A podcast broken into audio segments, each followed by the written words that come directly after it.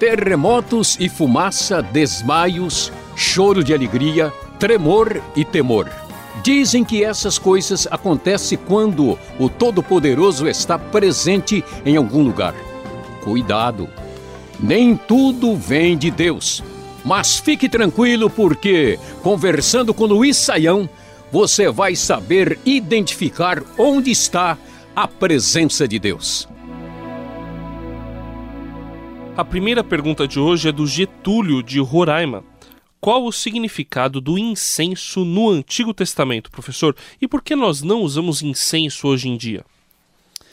Bom, André, o incenso ah, no Antigo Testamento, nós vamos ah, ver que ele está relacionado com ah, as ofertas que são apresentadas no tabernáculo ao Senhor, inclusive na parte dentro da tenda do encontro tenda da congregação, nós tínhamos ali um altar do incenso, um pequeno altar que ficava próximo, inclusive ao véu que separava o lugar santo do lugar santíssimo. A ideia do incenso é uma ideia, como é que a gente pode explicar isso bem, assim, concreta, objetiva, né? Alguns estudiosos gostam de falar um nome difícil, fenomenológica, olha só, né?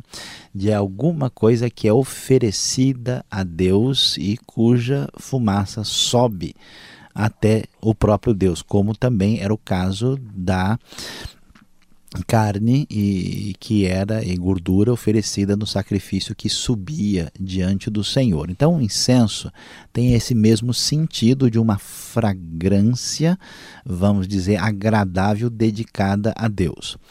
Ah, o incenso tinha nesse eh, simbolismo do Antigo Testamento algo que comemorava de alguma forma a presença de Deus no meio do seu povo, e a maior parte dos estudiosos geralmente relacionam o incenso como se fosse um símbolo das orações que sobem a Deus.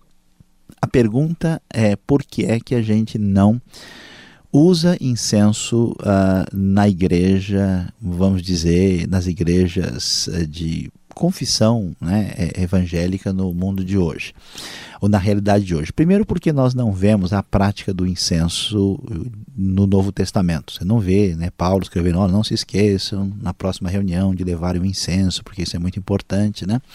E também porque todo esse simbolismo dessa adoração que aparece no Antigo Testamento, nós vamos ver que isso vai se concentrar em Cristo e que agora, né, o sacrifício exigido da parte de Deus é um sacrifício vivo, né, que é a própria pessoa dedicada a Deus. Não só nós temos a presença de Deus entre nós em Cristo, como a nossa dedicação a Deus dispensa esses elementos que fazem parte, vamos dizer, da antiga aliança. O Alex do Paraná ouviu dizer que quando a presença de Deus se faz muito forte em um lugar, hoje em dia mesmo, tem gente que desmaia e dizem que até há casos em que a pessoa é arrebatada. Isso é verdade, professor? Pois é, André. Essa pergunta do Alex aí é uma realidade que muita gente tem presenciado. Né? O que, que acontece? É várias pessoas que participam de certas reuniões eh, onde é, é, é, apresentada a ideia de que há uma presença de Deus diferenciada, tem manifestações muito fortes. Né? Tem gente que cai no chão, algumas pessoas dão risadas, outras choram sem parar, outras pessoas de fato chegam a, a perder os sentidos, afirmam que foram arrebatadas. Como é que a gente lida com isso? Bom, em primeiro lugar, a gente tem que de fato admitir que quando uma pessoa tem uma experiência espiritual intensa com Deus, isso o atinge com força. Né? Nós temos testemunho da história de pessoas que tiveram as experiências mais assim impressionantes na própria Bíblia, né? Você vê Daniel, né, diante de Deus, quando está falando com o anjo ali, ele uma hora diz que não sobrou forças nele. Nós temos caso, né, de é, arrebatamento assim de sentidos no, no apóstolo João, no Apocalipse e até mesmo Paulo fala das suas experiências. Qual que é o problema, André? O problema é a gente saber Que tipo de experiência muitas pessoas estão tendo? Pode ser que algumas pessoas estejam tendo experiências autênticas, mas pode ser que algumas pessoas tenham experiências com espíritos enganadores, que não é verdadeira, né? e pode ser que as pessoas possam ter uma espécie de experiência psicológica, uma experiência assim ligada a, a, a uma reunião de massas onde as pessoas estão sob impacto psicológico muito forte e elas perdem o sentido. Eu me lembro uma vez quando eu conversei com uma pessoa que tinha tido uma experiência desse tipo. E eu perguntei para a pessoa, mas escuta o que aconteceu. A pessoa me surpreendeu dizendo: Olha, eu não tenho a mínima ideia, eu não sei. Eu não me lembro de nada, eu não vi o que aconteceu, eu não senti nada, só sei que na hora escureceu a vista e eu caí ali. Então, o que surpreendeu nesse caso dessa experiência é que a pessoa não teve uma experiência semelhante à da Bíblia, né? Quando a pessoa tinha um impacto profundo da presença de Deus, ela passava por um processo de transformação pessoal intenso, acentuado. Né? Ninguém está diante da presença de Deus verdadeiro e sai do mesmo jeito. Então, o que nós precisamos aí é ter uma atitude, vamos dizer, de respeito e ponderação, porque Deus pode fazer coisas diferentes, né? mas a gente tem que ter o cuidado de não, vamos dizer, misturar as estações aqui. Né? Gente que está tendo simplesmente uma experiência por causa de um momento momento emocional difícil e que a, atribui aquilo à presença de Deus. Algumas dessas coisas parecem não caber numa percepção sensata da manifestação da presença de Deus.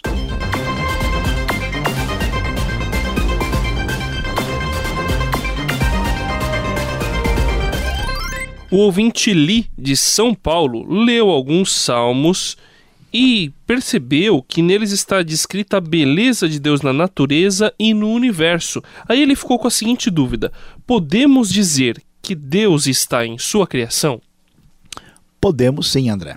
Aí o Lee tem razão e a gente tem que fazer uma distinção muito importante aqui para a gente não confundir as coisas. A Bíblia vai dizer que Deus está presente na sua criação quando a gente lê, por exemplo, o Salmo 19, né? quando fala que os céus manifestam a glória de Deus, o firmamento está sempre contando, né? anunciando aí a, a obra das mãos de Deus. E a glória de Deus aparece na criação. Romanos capítulo 1 vai dizer a mesma coisa, né? que aquilo que a gente pode saber sobre Deus, ele claramente manifestou por meio das coisas que são criadas. Então, Deus, por ser uh, um Deus onipresente, está em toda parte, e, e por estar, vamos dizer, imanente na sua própria criação, nós reconhecemos isso. Isso é diferente de achar que Deus é a criação, que é a ideia do panteísmo que confunde a criatura com o Criador.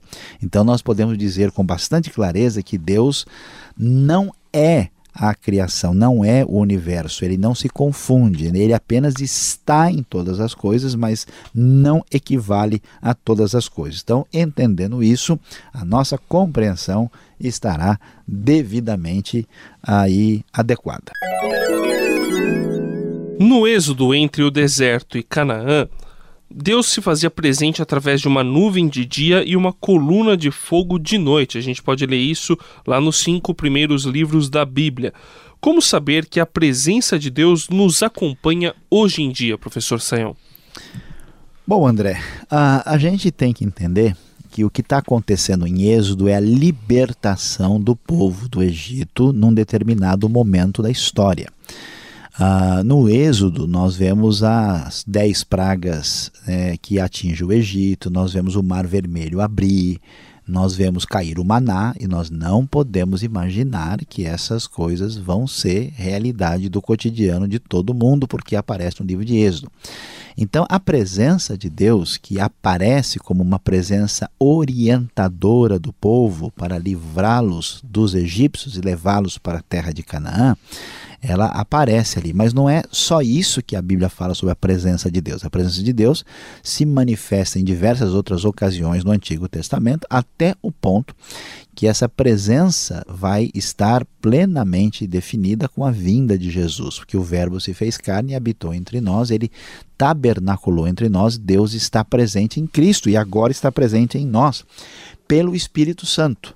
E nem sempre nós precisamos, nem necessariamente devemos ter uma presença palpável e mensurável é, de Deus na nossa vida, porque afinal de contas, tanto no Antigo Testamento como no Novo, nós andamos pela fé, que é a certeza das coisas que não podem ser vistas ou comprovadas pelos sentidos humanos.